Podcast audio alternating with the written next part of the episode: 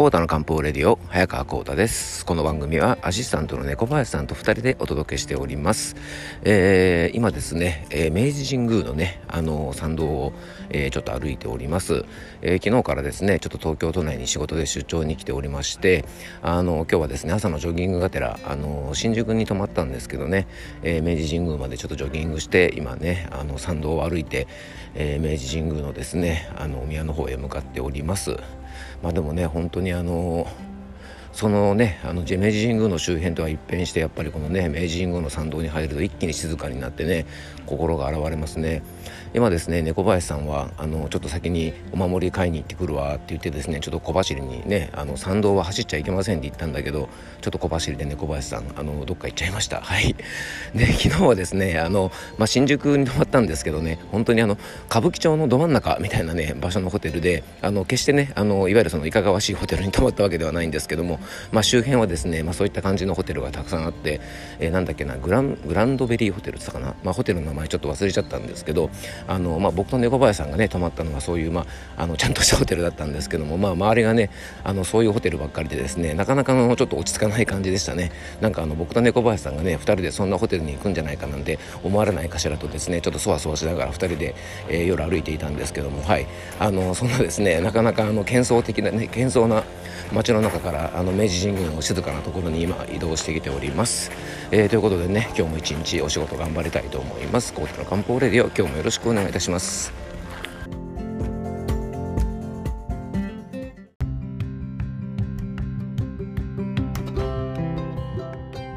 はい、それでは今日のね、本題に入っていきたいと思います。えー、ここ最近しばらくね、ちょっと食用場についてずっとお話ししてきて、まあ、前回もね、食品添加物についてね、ご質問をいただいたのでお話しさせていただいたいただいたんで、まあ、あの、しばらく続いたね、食用場シリーズの、まあ、最終回じゃないですけども、まとめとしてね、あの、漢方的食用場の、まあ、基礎知識ということでね、あの、以前もちょっとお話ししたことある内容かもしれませんが、漢方の食用場でね、あの、基本としているところをね、まあ、なんか最後にね、こう、なんか基礎的な話をするっていうのもあれですがまとめとしてねちょっとお話ししていきたいと思います。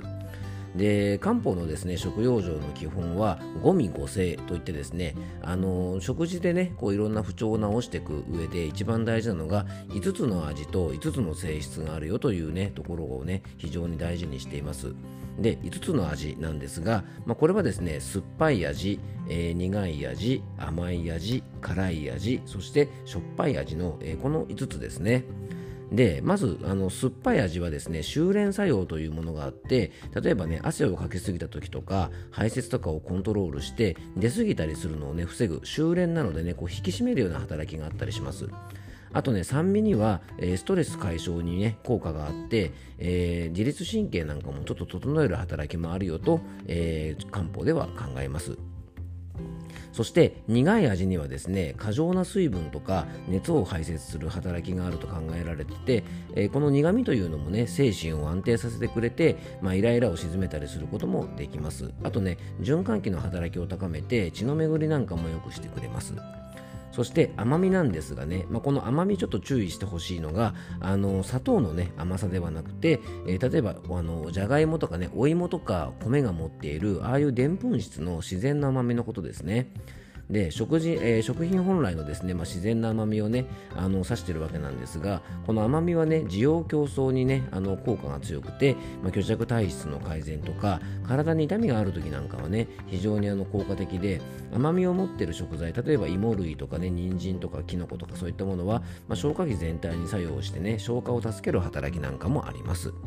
そして辛い味の辛みですね。辛みはね体を温めて発汗を促してくれてね体の中に溜まった余計な水分を排泄してくれます。で気の巡りを良くしてくれる働きがあったりとか、えー、これもね呼吸器の機能をですね高めてくれる働きがあります。まあ、あの辛みってねいろんな味があるんですが、まあ、唐辛子とかもそうだし例えばしそとかねあのちょっとらっきょうとかそういったものも少し辛みに、えー、関連しております。そしてしょっぱい味ですね。あの塩辛い味甘味なんていう風に書くんですけどもね。あの塩辛い味にはですねこうしこりとかね硬いものを小さくしたりとか柔らかくする働きがあったり便通を整える働きもあります。あとですねこの甘味というのもね要はミネラルみたいなものなので体の中のね水分量を調節してくれます。この甘味っていうのはねあの塩分の塩だけではなくて海で取れるようなもの例えば貝類とかそういったものなんかもねあのこの甘味を持ったしょっぱい味の、えー、食品に分類されております、まあ、これがゴミという5つの味ですね。そして五性なんですが5つの性質ですね。あのこれはですね、えっと、寒涼平温熱とこの5つがあります。で、まあ、寒と涼というのはですね、まあ、あの寒い時の寒と涼しいの涼ですね。で、これはね、基本的に体を冷やすためものです。まあ、冷やすっていうとね、なんかネガティブなイメージがありますが、まあ、体の中の熱を冷ますようなね、働きがあるものです。で、あの、寒の方が、えー、冷やす力は強力です。涼の方がまだマイルドな冷やし方です。なのでね、あの、結構ほてったりとかのぼせたりとか、暑い時期なんかには、この涼性とか寒性の食べ物は上手に使うといいんじゃないかなと思います。であの冷え性の人はねちょっとこういった性質を持っている食べ物には注意が必要ですで、えっと、平成ですね。平成というのは別に温めもしないし、冷ましもしない、どっちでもない食べ物ですね。まあ、ちょうど中ぐらいぐらいです。ね、ちょうど中間に位置して、えー、体を温めることも冷やすこともしませんしどんな体質の人が食べてもね、まあ、問題なく、ね、全体のバランスを整えてくれる食材であの結構いろんな食材と組み合わせてもね食べやすいので上手に活用するといいと思います、えー、キノコ類なんかはねしいたけなんかはちょっとこういう部類に入ったりとかあのお肉とかでもねあの、まあ、平成にね、えー、豚肉とかあの牛肉とかは熱系かな。あの豚肉なんかこの平成なんていうふうにもよく言われております。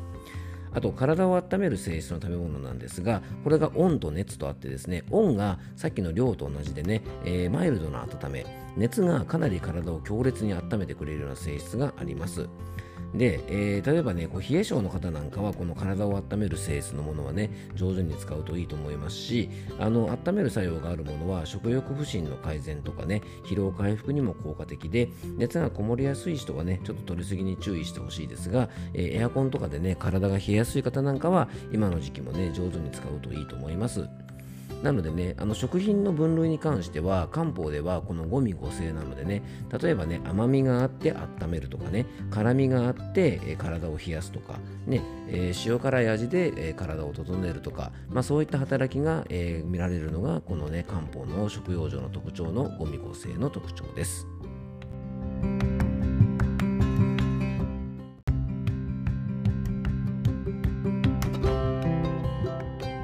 はいすいません。ちょっとねチャプターがあの切れてしまいましたが、えー、続いてねあの食用上の基礎についてねお話ししていきたいと思います、えー、5つの味と、えー、5つのねあの食べ物の特性五味五性についてお話ししましたがあのもっともっとですね基礎的なところを考えていくとあの食用上の基本はねあのもう一つお腹が空いてから食べるというのはねこれ非常に重要ですね。あのやっぱり、ね、食欲が出ないというのはねやっぱり体からの弱りのサインはお腹が空かないというのは困ったもんですよね。であとあの結構皆さんねご飯時間で食べてる方が多いと思いますが基本的にはねお腹が空いてから食べるようにしましょう、まあ、もちろんねあの学生さんとかでねもうご飯食べる時間決まってるっていうんだったら、まあ、それはね仕方がないんですけどもでもできるだけねもしお腹が空いてないんだったら、まあ、その時は少量にしてねお腹が空いてる時間にできるだけ食べるようにしましょう。あの空いてない時にねあの無理して食べないようにねあの気をつけてほしいなと思います。で、あとですね、えっと、これね、結構もう皆さんね、この番組のね、あの、リスナーさんだとやられてる方多いと思うんですが、朝はね、やっぱりまずはね、こう、あったかいものから一日をスタートする。あの、睡眠中というのはですね、体温が下がっているので、朝起きがけにね、冷たいものを飲むと、かなり血行が悪くなる。えー、この間ちょっとお話ししたね、おけつなんていう状態にもなりやすくなるので、えー、左右で、左右がね、やっぱり一番いいと思いますけども、あのね、例えばハーブティーとかね、そういったものもいいので、あの、まずね、朝起きがけに飲むものはあったかいもの、もしね、あの、左右作るのめんどくさいっていう方がね、あの、もういらっしゃるかもしれないので、そしたらね、あの、蛇口から出るね、あの、本当に普通のね、流しから出るあの、お湯でもいいので、できるだけね、あの、あったかいもの、まあ、真夏ね、熱々のものを飲むのはちょっときついかもしれないので、せめてね、あの、ぬるめのね、こう、ちょっと常温のものとか体温に近いものを、まず体の中に入れておくといいと思います。そしてね、食用上、ね、何を食べるか何を飲むかっていうことばっかりね、お話してきましたが、実はね、ちゃんと寝ることがね、実は大事なんですね。まあ、養生の基本中の基本はやっぱり睡眠なんですけどもね。あの昼間はですね体中に栄養を運んでいる血がですね、えー、睡眠中は肝に戻ってきてきれいにする時間というふうに漢方では考えるんですね。なので睡眠の質が悪いと血液がどんどん汚れて胃腸の働きもね結構低下してきますからまずはですね睡眠時間ちゃんととるようにね、えー、気をつけていただけたらなというふうに思っております。でねずっとシリーズで食用状についてねお話をしてきたんですけどもあの皆さんどうだったでしょうか？ね自分に合う体質の食用状とか自分の体調に合う食用状をねあのきっちり選んでねあのやっぱりね自分のね食事のチョイスで体を整えられればね一番いいと思います。でね体調が悪い時にとりあえず何食べたらいいかなって悩んだらぜひ皆さんねあのおかゆをねあの食べましょう。ねあのやっぱりねおかゆというのは、えー、成長血衣といってですねあのもう本当薬の一つというふうにねあの中医学では考えられているんですね。なのであの消化のいい状態のものあのしっかりとるようにねあのしながらですね、えー、過ごしていただけるといいと思いますしあと割とねあの活用できるのがですねポタージュですね。あのポタージュってねもう裏ごしされてあの完全にねここ例えばあのじゃがいもとか、えー、例えばかぼちゃとかねあのコーンとかもそうですけどもあのかなり消化のいい状態で飲めるし栄養もねしっかりとれるのであのちょっとねこう食欲が湧かないけどもあのちょっと栄養は取っとかなきゃいけないっていうね体調悪い時なんかにあの水分補給にもなるのでねポタージュなんか上手に使うといいと思います。あとねあの先ほどもねお腹が空いてから食べるという話をしましたがもしねあの体調が悪い時で食欲が全然湧かなかったりしたらですね水分と糖分だけはしっかりとっておきながらあの固形のものはねあえて食べないという選択肢もありますので、まあ、この辺はねちょっと体調とか、えー、慢性的な病気とかねなんかあの拒食症みたいになってる状態だとまだ話は別なんですがあの普通の体調悪い時であったらね食べないという選択肢もあるのでねあの、うん、食用状っていうと何か食べなきゃいけないっていうわけではなくて、えー、積極的にね胃腸を休める意味で、まあ、ファスティングじゃないですけどもねこう食べないという選択肢もあるってこともねあのちょっとね頭の中に入れといていただけたらなと思います。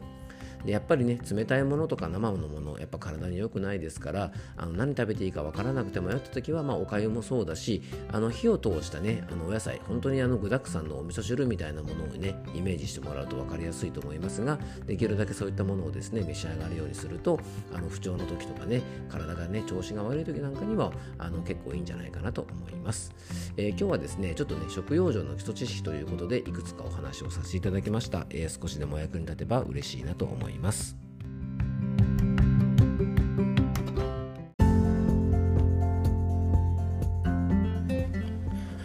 はい、今回もクロージングのお時間です。えー、オープニング、オープニングに引き続きですね、えー、明治神宮からお届けしておりますが、昨日のオープニングトークでね、あの、鉄の意志を発動して、えー、昨晩のね、あの、中華の懇親会はちょっとパスでき、パスしようかななんて話をしたんですが、あの、見事に捕獲されまして、あの、中華料理屋に拉致されまして、えー、まあちょっとね、セーブはしつつだったんですけども、えー、2週連続中華料理を食べてしまいました。えー、本当にリスナーの皆さんごめんなさい。はい。えー、ということでね、あの、皆さんもねあの食べ過ぎ飲み過ぎにはぜひ注意して、えー、元気にねあの梅雨を乗り切っていただきたいななんていうふうに思っております。まあね食用上のお話をですねシリーズでしておいてねあのまさかの結末が2週連続中華料理というですね舞踊場をしてしまいまして、えー、本当にお恥ずかしい限りなんですが、まあ、その分ですねあの今日はしっかり、えー、ジョギングしたり明治神宮のね境内をしっかりウォーキングしたりしてあのいい汗をかいてですね一日頑張っていきたいと思います、えー、よく食べてよく動きましょう。はい、えー、ということで今日も聞いていただきありがとうございますいます。